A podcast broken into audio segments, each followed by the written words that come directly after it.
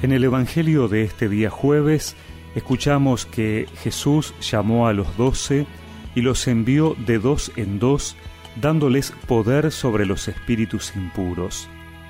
Y les ordenó que no llevaran para el camino más que un bastón, ni pan, ni alforja, ni dinero, que fueran calzados con sandalias y que no tuvieran dos túnicas. Les dijo, permanezcan en la casa donde les den alojamiento hasta el momento de partir. Si no los reciben en un lugar y la gente no los escucha, al salir de allí sacudan hasta el polvo de sus pies en testimonio contra ellos.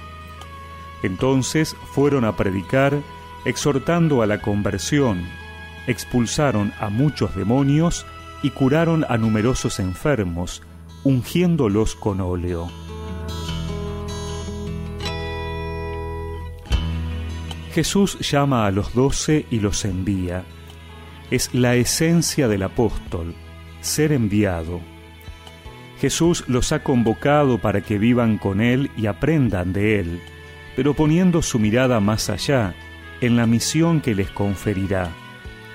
Y hoy vemos en qué consiste esa misión, prolongar la actividad profética de su Maestro. Pero como Jesús lo deberán hacer bajo el signo de la pobreza. No tienen que preocuparse tanto por los medios para la misión, sino en la esencia de la misma. Decía San Ambrosio que los preceptos del Evangelio indican qué debe hacer el que anuncia el reino de Dios. Sin báculo, sin alforja, sin calzado, sin pan, sin dinero. Es decir, no buscando la ayuda de los auxilios mundanos, abandonando todo a la fe y pensando que mientras menos anhelemos los bienes temporales, más podremos conseguirlos. Los apóstoles predican, expulsan demonios y curan enfermos porque Jesús les ha dado el poder. Es el mismo poder que hemos recibido como iglesia. Es el único poder que debemos buscar no el que nos dan los medios materiales. Por eso tenemos que cuidar de no desviarnos nunca de lo esencial que es anunciar a Cristo.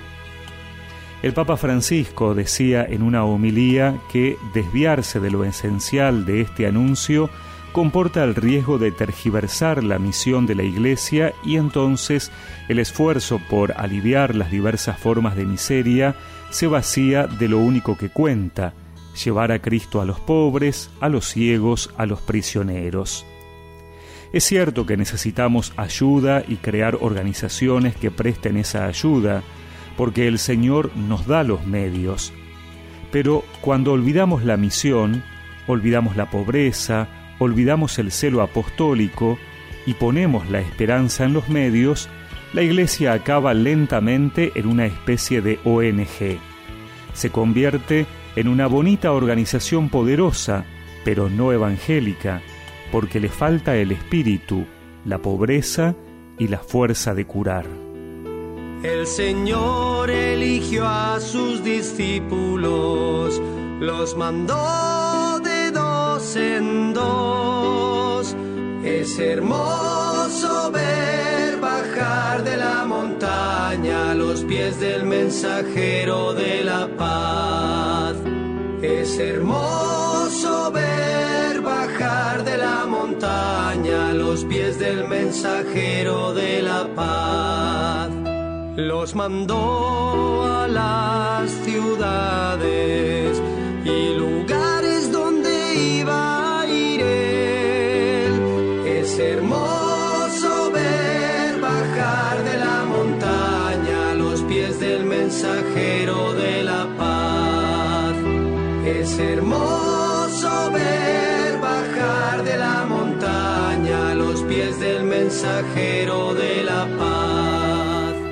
Y recemos juntos esta oración. Señor, tú me envías a anunciarte y me acompañas con tu poder. Que hoy pueda proclamar tu nombre y llevar tu consuelo a quienes pongas en mi camino. Amén. Y que la bendición de Dios Todopoderoso,